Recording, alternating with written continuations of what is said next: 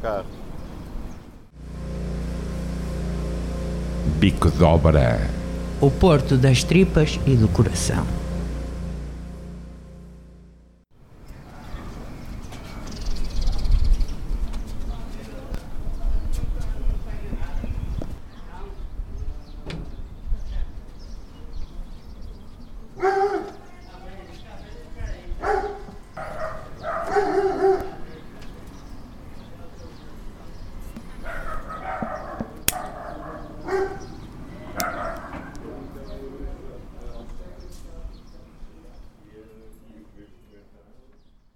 O bico de obra de hoje é uma história. Uma história baseada em pessoas de carne e osso, ou de pele e osso, para ser mais exato. Para muitas pessoas, a cidade mudou, está diferente, ficou diferente, com mais vida, mais organizada, mais iluminada.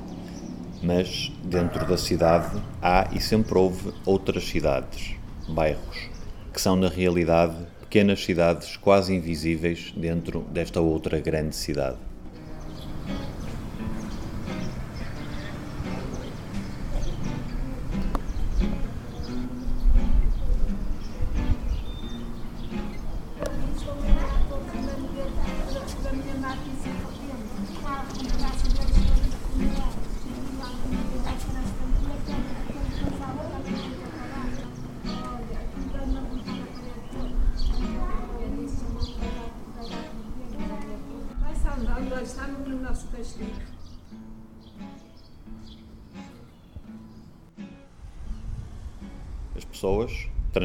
Em personagens que vou apresentar, conheci-as há muitos anos, num tempo que muitos considerarão menos feliz e mais conturbado. Sobre a felicidade sei pouco, mas conturbados continuam a ser os tempos de hoje. Passaram quase 20 anos e estas pessoas transformadas em personagens ainda existem e ficaram sempre no mesmo sítio, imóveis numa cidade, enquanto quase todos os outros nela se moviam e prosperavam. Do texto original, retiramos algumas referências e locais e datas específicas, porque já não vale a pena identificar nem o tempo nem o território. A única dimensão que devemos realçar é a do abandono, do abandono destas pessoas. De qualquer forma, bem-vindos ao bairro.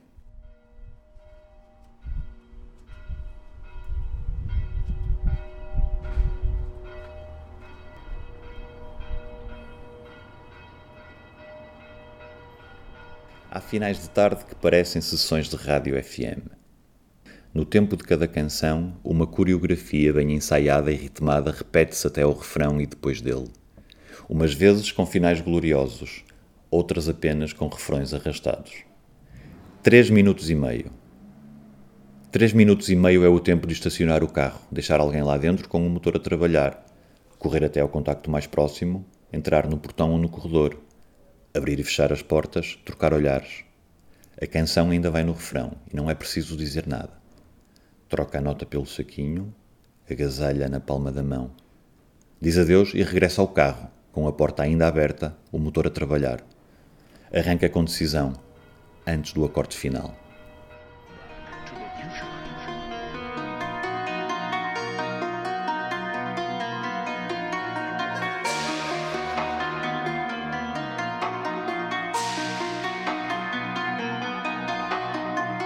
Du bénéf au final, on les pardonne. Veulent tous rentrer dans le gang, on les fascine. On les cartonne, on les tartine. J'dis salam alaikum, on est platine. J'en fais des dictées et des interros. Après l'apéro, sur quoi on montera Chaque nouveau contrat, ça me coûte un frérot. Le petit m'a serré la main, rajoute un zéro. Mes gros doigts sur la musique de France. Toi tu me fais des grandes accolades mais tu m'aimes pas Masterclass publishing, je crois t'as pas capté l'ambiance Tu m'as rincé un 4 tu le sais même pas Si on reste en face, don't panic Pour un mauvais regard compagnie Affranchis musique, en 360 Arrive la menace, good faire la compagnie jamais un trait dans l'équipe, c'est des malades. Plus jamais un trait dans l'équipe, c'est des malades. Plus jamais un trait dans l'équipe, c'est des malades. Sacrifier tout pour le fait Éclairé par les feux. Ils ne croisent que des génies qui n'exauceront pas leurs vœux. Et je ne convoite pas leur feu Et je n'adore pas leur dieu Affranchi contre le game Mais ne jouera pas leur jeu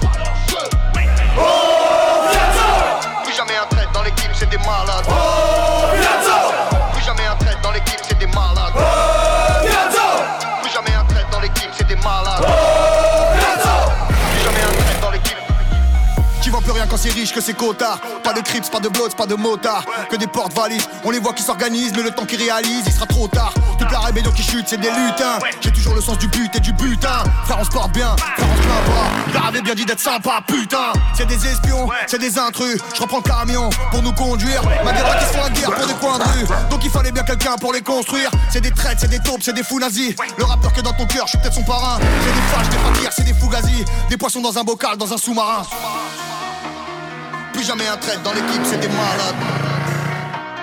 Plus jamais un trait dans l'équipe, c'est des malades. Plus jamais un trait dans l'équipe, c'est des malades. Acabamos de ouvir o rap Demalade, do francês Sofiane, amigo do bairro e aqui recebido para gravar o vídeo desta canção. Um verdadeiro gesto cultural em expansão que foi ignorado pela grande e iluminada cidade. Mas Adiante. Vamos conhecer então algumas pessoas.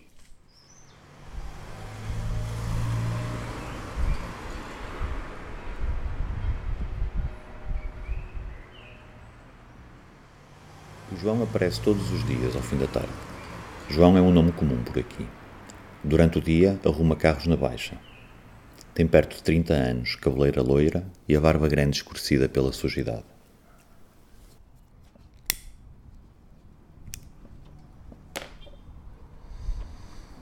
Há duas horas atrás espetou uma seringa no braço. Ficou com um olhar frio, preso na imagem do seu corpo refletida numa porta de vidro. Eu disse-lhe boa noite. Pediu-me desculpa por estar ali enquanto pressionava a seringa antes de deixar cair os braços. Sentou-se no degrau, com as mãos segurou a cabeça e o corpo estremeceu-lhe. Pareceu-me que sorria. Parece que tenho uma faca a rasgar-me os músculos, disse. Reparei nos braços dele nas mãos grossas e no olhar perdido entre a rua e o céu. Tenho os olhos azuis. Perguntei-lhe se era bom aquilo. O quê? Esta droga?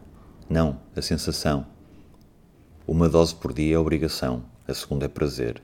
A segunda é sempre boa, disse-me, e depois ficou calado. Mais tarde ou mais cedo todos passam por cá. Lembrei-me de ter ouvido alguém dizer isto no café. O bairro é inevitável.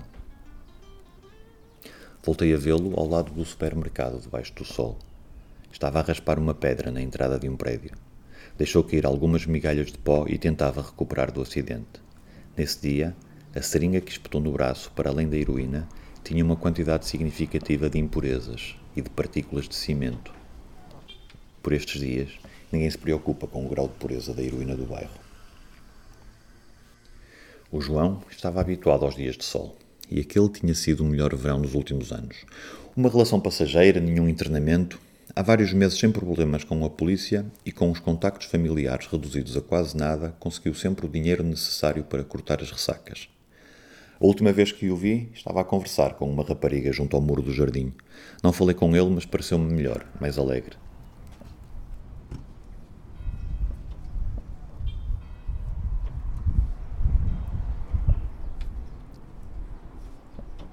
Ninguém sabe ao certo o que aconteceu naquele dia, nem como raio é que ele conseguiu subir ao sino da igreja.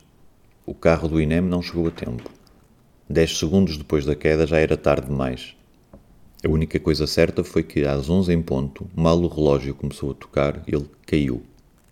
A cabeça bateu nos degraus da igreja e o corpo ficou ali dobrado, todo partido, como se disse no dia seguinte. A mancha de sangue nas escadas de pedra demorou uns dias a sair e foi necessário encontrar a família para pagar o funeral.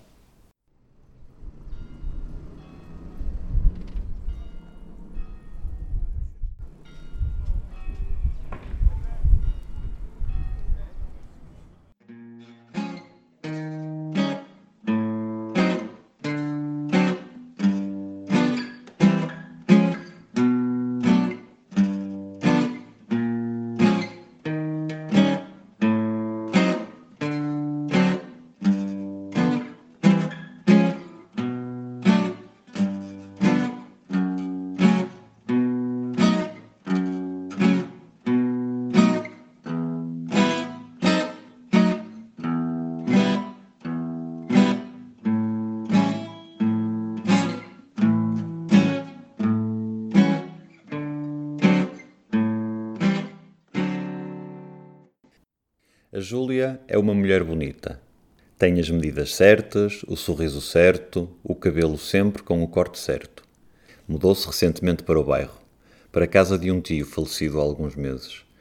Aproveitou a renda baixa e o quarto livre para mudar dos arredores para o centro da cidade. Partilha o andar com duas primas e ajuda nas despesas da casa. Tem dificuldades em fazer amigos na vizinhança. Fala-se dela em tom sussurrado, olham-na de lado e comentam as visitas que recebe durante o dia na ausência das primas. Caminha muito segura de si, de nariz levantado e evita os olhares menos desejados. Ignora algumas das regras do bairro. Gosta de dar nas vistas, gosta do falatório. Os escândalos são a sua forma de enfrentar os outros, de ganhar poder no confronto com os outros. Fala pouco, mas não se cala perante um piropo que lhe desagrade. Quando algum tipo mais descarado lhe diz: Lambia-te aquilo que mais gostas, ó jeitosa. Ela responde sem pudor: Queres a pila do meu homem, é? E toda a gente sabe que ela não tem homem. E toda a gente sabe que ela tem sim vários homens. Há dias alguém a viu com um polícia. Não evitou os comentários nem o diz que disse. A sobrinha do Chico Finado, como lhe chamam aqui, entrou nos ouvidos de muita gente. A sobrinha do Chico Finado isto, a sobrinha do Chico Finado aquilo. Olha, sabias que a sobrinha do Chico Finado. Apesar de todo o falatório, é o mistério que faz dela uma figura respeitada no bairro. Por exemplo, ninguém sabe que ela tem um anúncio na secção de lazer do Jornal de Notícias. Também ninguém sabe porque é que ela desaparece durante semanas. Numa noite, chegou mais tarde a casa. Trazia uma bonita flor na mão, oferecida por um amigo. Era uma orquídea.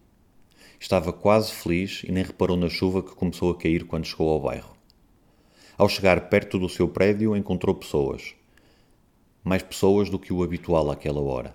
Pessoas que falavam, gritavam e tentavam espreitar para o meio de um pequeno aglomerado de gente. Duas ou três fardas médicas e uma carrinha com as luzes ainda trêmulas. Conseguiu ver um corpo deitado, um rosto deitado, uma botija de oxigênio, uma bata branca. Na mão apertou tanto, tanto a flor que a partiu. Acabou de morrer, ouviu alguém dizer. Entrou em casa e tentou dormir. Só no dia seguinte soube quem tinha morrido.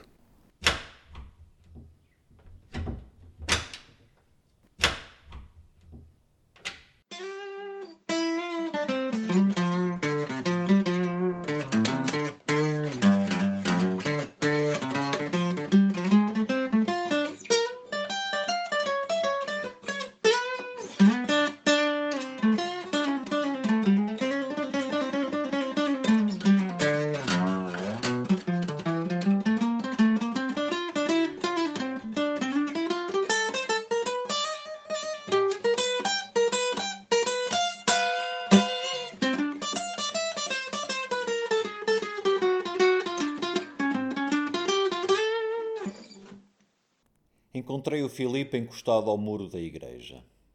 Veio correr na minha direção quando saí do carro. Doutor, doutor, estou todo fodido. Faltam-me 5 euros para uma quarteira. Não me desenrasca. Eu não estou habituado a que me peçam 5 euros para desenrascar quarteiras, nem sequer que me tratem por doutor. Com a surpresa, procurei moedas nos bolsos e estendi-as, quase a pedir desculpa por não ter os 5 euros. Muito obrigado, caraco. Estou mesmo fodido. E mais vale ser sincero. Não lhe ia dizer que tenho família para alimentar. Não tenho. Estou todo fodido e preciso mesmo de uma quarteira. Obrigado, doutor. Olhe, se precisar de alguma coisa, chame por mim. Pó, base, castanha, arranjo tudo. Há ali um tipo em Gaia que tem um pó, doutor. Se quiser, chame por mim, não se esqueça. Voltei a encontrá-lo semanas depois. A barba cresceu-lhe. Discutia com dois tipos a quem arranjou uma boa cena e a quem queria cobrar uma pequena comissão. Quando lhe recusaram o pagamento, agarrou-se ao carro e tentou impedi-los de arrancar. Teve a ajuda de um amigo que abriu uma das portas e agarrou-se ao tipo no lugar do morto. Ele só quer umas moedas para a ressaca, meu, ou umas migalhas. Qual é o teu problema? Era o amigo quem discutia. É uma boa cena, dá lá umas moedas, caralho. Enquanto tentava arrancar do carro o passageiro, o Filipe atirava-se ao condutor. Dá lá, caralho, estou todo fodido! Voltava a precisar de moedas para a corteira. Sempre a mesma corteira. Tá lá, caralho, estou todo fodido.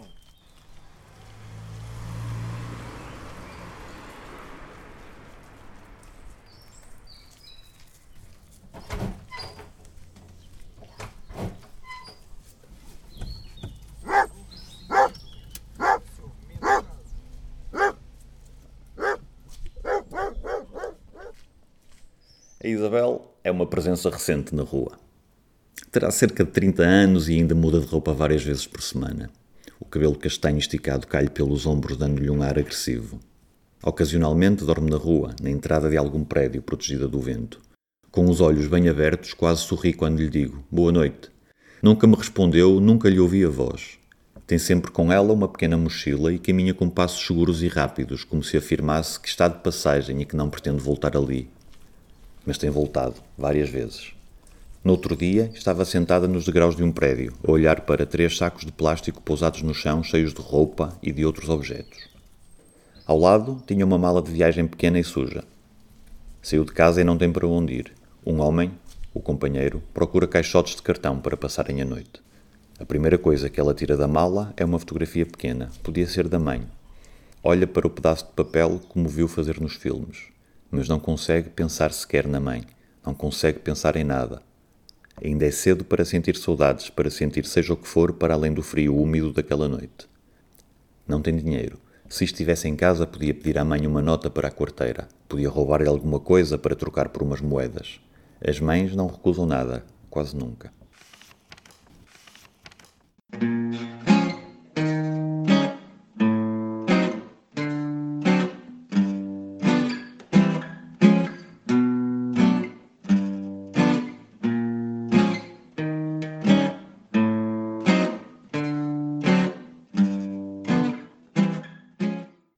Otávio tem sotaque brasileiro. O Otávio é brasileiro. Tem um cabelo muito escuro, quase afro e em forma de cogumelo. Consigo distingui-lo facilmente ao longe pela cabeça em cima do corpo alto e magro. Os olhos pequenos mal se abrem quando fala e tem a cara muito marcada, parecem pequenas cicatrizes das bexigas. É simpático, gosta de se desculpar com toda a gente e, apesar de ter chegado ao bairro há pouco tempo, já todos o conhecem. Dorme em cima de uns cartões velhos, ali junto à loja de utilidades. Cheira mal, e esse é o seu grande problema. Cheira muito mal. Com o tempo, o mau cheiro aumentou e a sua simpatia diminuiu. Começou a ter dificuldades em caminhar e cambaleia muito agora. Na mão esquerda segura uma de queijo que recuperou do caixote do lixo. Na mão direita leva um saco de roupa suja. Nele nota-se muito mais a inevitável destruição física que o bairro traz para alguns. E o verão ainda nem sequer começou. Lá mais para o outono, num dia de chuva, algumas pessoas vão encontrá-lo morto no meio da estrada. Sapatos desfeitos, roupa suja, como sempre, e um olhar parado, perdido. Não vai deixar saudades a ninguém e poucos se vão lembrar dele quando chegar o Natal. A Júlia tentou saber onde foi sepultado. Queria levar-lhe orquídeas. Mesmo sem nunca o ter conhecido, vai lembrar-se sempre da noite em que chegou a casa com a orquídea na mão e o viu deitado no chão a ser assistido pelo INEM. Acabou de morrer Ah!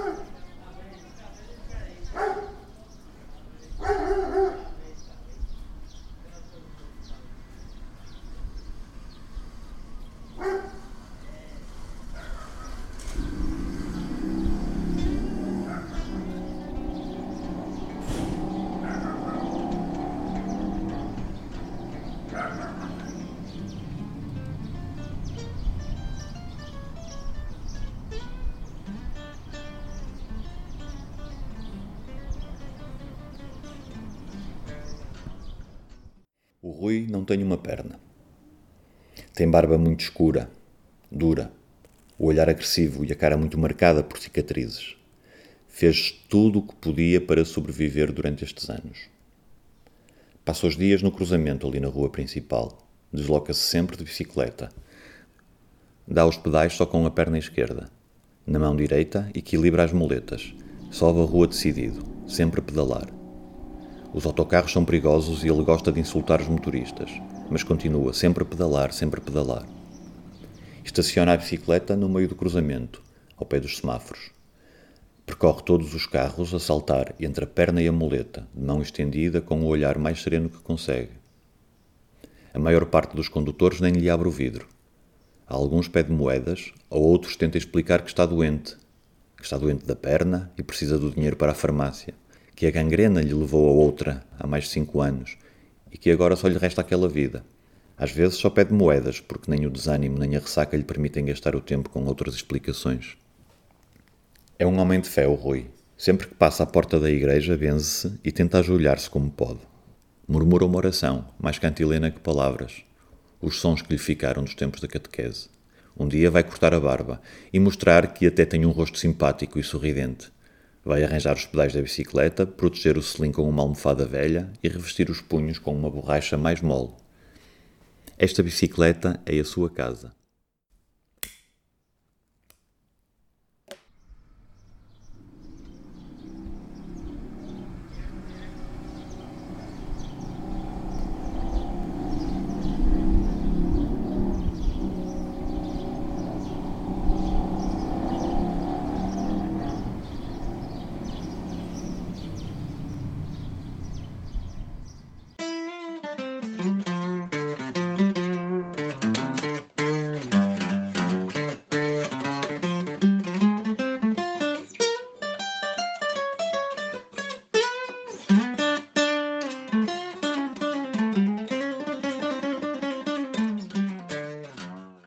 Lá porque uma rosa cheira melhor que uma couve não significa que faça uma melhor sopa, caralho.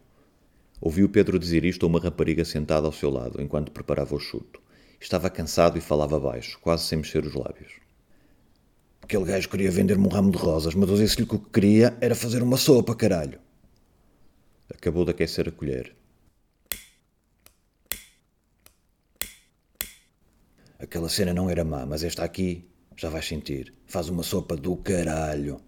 Com umas couves num quintal a sério, sabes? Abriu a seringa. É um romântico, Pedro. Apertou o garrote à rapariga e espetou-lhe a seringa no braço. Ela sorriu e agradeceu-lhe baixinho. Passado uns dias, voltei a vê-lo.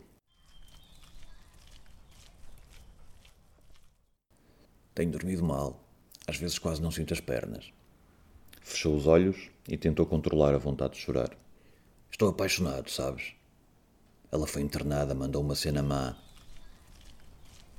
Acabou por me dizer que tinha passado os últimos dias e as últimas noites ali sentado na paragem do autocarro. Ela disse-lhe que voltava para casa e ele decidiu esperar. Ainda não chegou e ele continua à espera. Espera por mim. De vez em quando vai ao bairro para saber se alguém ouviu falar dela, se há notícias. Ela disse-lhe que voltava para casa. Compra o que as moedas lhe permitem e regressa à paragem do autocarro. Ela disse-lhe que voltava para casa. Uma noite tinha acabado de dar um chuto e viu-a descer do autocarro com uma pequena mochila às costas. Passou um mês desde que a ouviu dizer: Espera por mim. E ele esperou, mas encontrou-a diferente. Não a quis abraçar, disse: Olá, não consegui esperar sempre. Um mês pode ser muito tempo. Ela sorriu-lhe. Estava mais gorda, com o cabelo comprido e os olhos brilhantes. Apanhei sol, com a mão apontou para o rio. Vou ver a minha avó e depois, se quiseres, podemos descer. Ele não quis. Não quis, mas não a esqueceu. Nunca mais a esqueceu. Sentou-se na beira do passeio, mais ou menos no mesmo sítio onde ela estava quando o carro apareceu e lhe bateu. Estava frio ainda. O sol ia aquecer, mas àquela hora ainda precisava de um cobertor que não tinha. Sabes qual é a diferença entre a angústia e o desespero? Perguntou-me.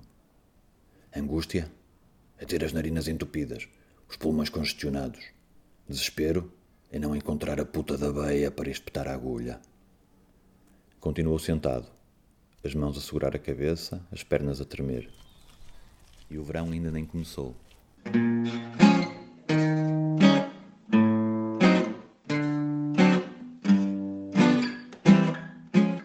Até agora havia um princípio básico entre os moradores do bairro. Nunca, mas nunca se subtrai nada a quem reside aqui muito menos aos velhotes. Há dias, um residente do bairro, já entrado na idade, foi passear com a sua senhora. Um passeio de mão dada junto ao mar, com direito a gelado e a paragem no farol. Ao fim de quatro horas, depois de muitos beijinhos e alguma tensão, regressou a casa para uma refeição à base de torradas com leite. Abriu a porta do prédio e disse olá a dois clientes do seu vizinho que desciam as escadas. Como fazia sempre, lançou os olhos ao canto do átrio onde guardava a sua bicicleta com carreto Shimano. No lugar da bicicleta viu apenas vazio e o balde que ampara as gotas de chuva perto da janela. Viu os dois clientes a sair sem fechar a porta e uma rapariga a entrar decidida para o primeiro andar.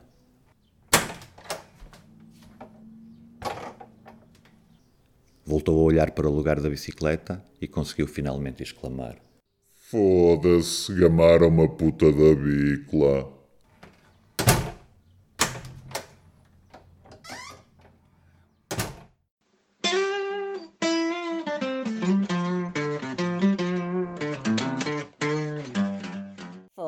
Foda-se, gamaram uma puta da bicla.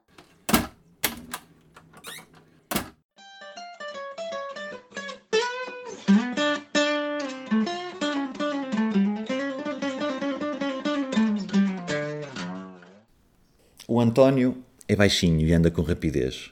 Faz parte dos mais antigos frequentadores do bairro, com mais experiência. Os pequenos olhos verdes, brilhantes, quase que disfarçam as olheiras. Tem a voz rouca, o temperamento irascível.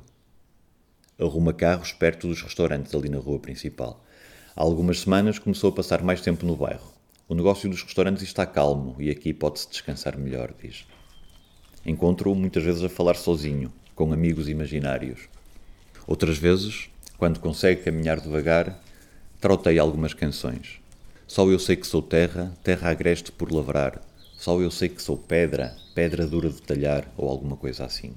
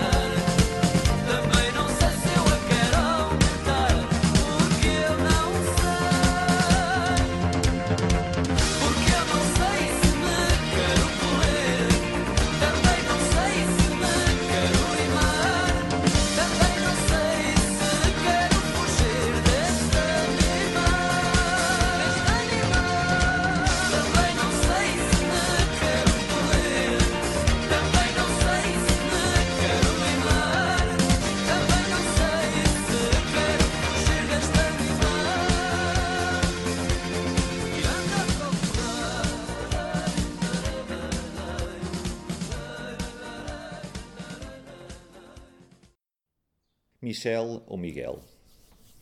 Era um miúdo simpático, com muitos amigos no bairro. Vivia no último bloco e, quando saía de casa para a escola ou para passear, evitava cruzar o bairro. Descia para o rio ou subia a avenida, dando um passeio muito mais longo. Saiu de casa dos pais há meia dúzia de anos e foi viver com um amigo para baixo. Regressou agora, perto dos 30. Os meus pais estão velhos, precisam de mim, diz. Está sempre de cigarro na mão, Fuma sentado no café e olha para a rua pensativo. O cabelo comprido toca-lhe nos ombros, algumas madeixas ruivas, olhos manchados e as unhas ainda pintadas da noite anterior. Saiu de casa à pressa, nem teve tempo para se arranjar. Uma amiga pediu-me ajuda. Quando cá cheguei, a polícia já a tinha levado, filhos da puta. Uma rusga logo de manhã. Ultimamente tem havido mais. Prendem para a identificação quem encontram com mais do que duas ou três doses. Ela volta. Isto é quase um ritual. Escrevem o nome num impresso, mandam-nos ao médico e depois acabam por voltar para matar a ressaca. Michelle. Trabalha num bar na Baixa. Sou cantora e bailarina. Consome poucas drogas, quase sempre cocaína. Diz que já não tem idade para outras coisas e que sempre se conseguiu controlar. O corpo não aguenta excessos e eu preciso do meu para trabalhar. Os meus pais precisam de mim, sabes? Quando está no bairro, tenta ser discreto. Veste-se sem exuberância. Não tenho amigos aqui. Vêm cá quase todos, uns com mais frequência do que outros. Não vivem cá, mas acabam sempre por cá passar. O bairro é um sítio pequeno. O café é o único sítio onde pode ser visto casualmente. E as pessoas evitam falar com ele, principalmente se estiver vestido para trabalhar. Na sua ausência, comenta-se a família. o que lhe aconteceu nos anos longe do bairro, que era traficante, que esteve em Passos de Ferreira dois anos, que fez muitos amigos no circuito da noite, que deixou de traficar para ser cantor, que começou a cantar para traficar melhor. A verdade é que quando saiu da cadeia foi viver com um amigo. Fez implantes no peito, deixou crescer o cabelo, pintou-o de cor-de-rosa, comprou discos da Marilyn, decorou todas as letras e finalmente começou a cantar no sindicato. Algumas vezes consentiu dormir com homens mais velhos por dinheiro, só em hotéis. Desculpava-se sempre. Este mês gastei muito dinheiro com o cabelo ou tive que comprar mais roupa. Os meus pais precisam de mim, sabes? Com o tempo, Michel vai começar a desaparecer do bairro.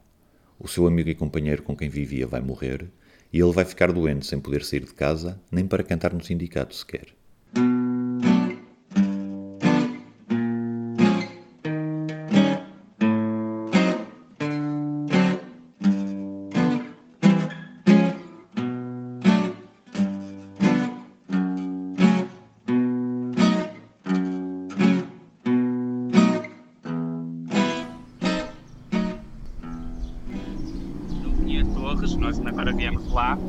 Cenário apocalíptico. Há muita gente a passar fome.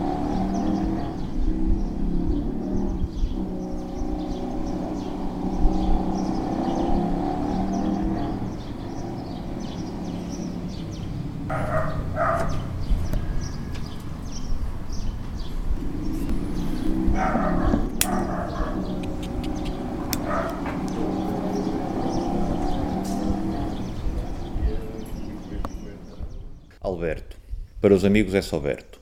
Trabalhava nas obras para uma empresa da Maia. A última grande obra que conheceu foram os acessos de um supermercado que abriu no centro. Nessa altura conheceu uma amiga dos primos aqui do bairro e começou a visitá-la aos domingos. Uns tempos depois começou a ficar para segunda-feira. Às vezes acordava mais tarde e chegava atrasado ao trabalho. Outras vezes nem sequer conseguia acordar e simplesmente faltava. Foi despedido ao fim de dois meses. Ainda tentou arranjar trabalho numa oficina de carros. Mas as mãos grossas não serviam nem para os parafusos nem para as varetas do óleo. E os clientes não o queriam nas lavagens manuais. No bairro, trocou as pratas pelas seringas e mudou-se definitivamente. A namorada trocou-o por um colega de oficina e também se mudou, mas para o outro lado da cidade. Os primos, entretanto, emigraram para a Espanha e o João, que era o seu único amigo, caiu da torre da igreja e morreu. Encontrei-o há dias a dormir na entrada de um prédio. Ao lado tinha uma estante vazia e um banco onde pendurou o casaco de couro castanho. No chão estendeu um cobertor verde e, junto à porta, arrumou uma caixa de madeira. À parede encostou alguns objetos pessoais, alinhados por tamanho.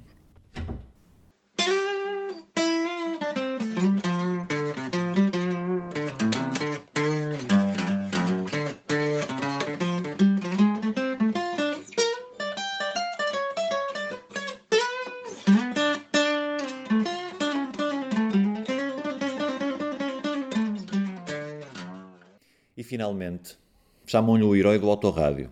É um rapaz novo e bonito, sempre acompanhado por um boxer preto, aparentemente inofensivo. Olha para as pessoas de frente com ar de mau e às vezes parece rosnar mais do que o cão. Se alguém elogia o animal, ele sorri e agradece com orgulho. Parece um puto nessa altura. Ganhou fama a consertar autorrádios extraviados, daqueles com placas eletrónicas e códigos de segurança. Está a pensar abrir um estabelecimento para legalizar o talento. Pagar impostos e isso tudo como deve ser, costuma dizer. Não colabora com redes mafiosas nem admite que o seu nome seja associado aos assaltos ao pé do museu. O meu trabalho é honesto, não tenho culpa de ter este dom. E nega sempre ser o único herói do autorrádio aqui no bairro.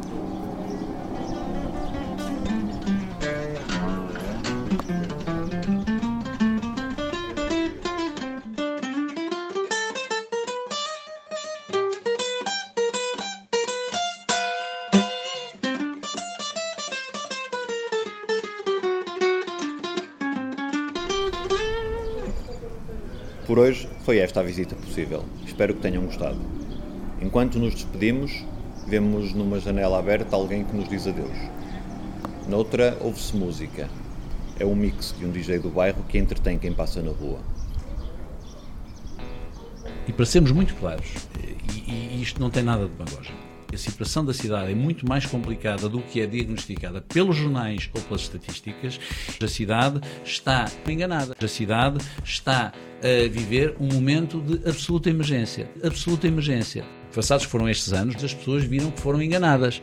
Nós não podemos hoje pegar nos moradores do Aleixo e mais uma vez enganá-los. E mais uma vez enganá-los. A polícia só entra cá com shotguns. Absoluta emergência.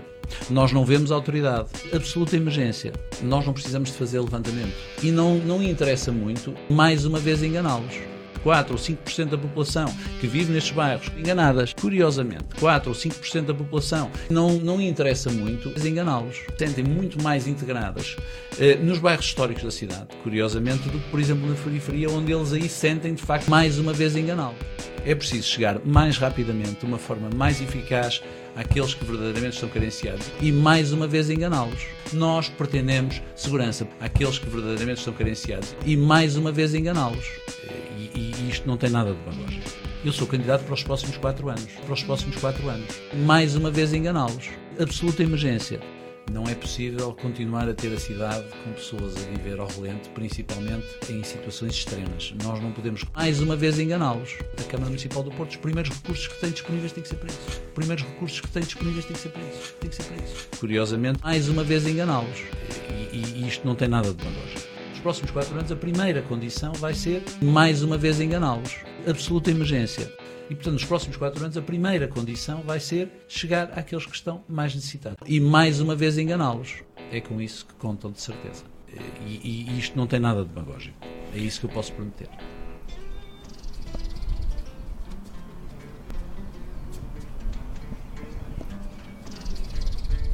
Foda-se, gamaram uma puta da bicla.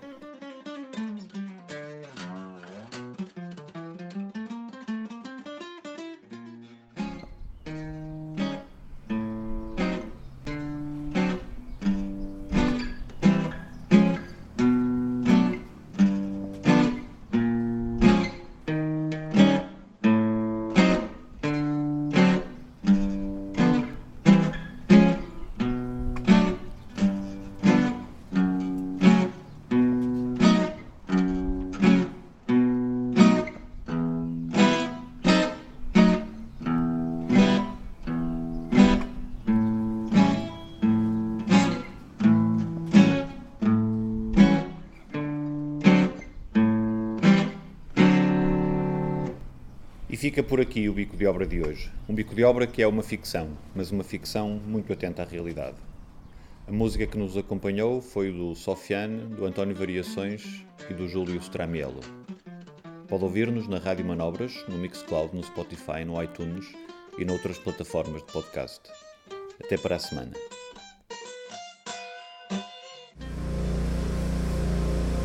Bico de obra. O porto das tripas e do coração quinta-feira, às 6 da tarde, com repetição às terças às 11 da noite e às quartas às 11 da manhã. Pipocas, pipocas, minha senhora, venha comprar. Na Rádio Manobras. Paga sempre 50 centos, não custa nada, e leva as pipocas também. Bico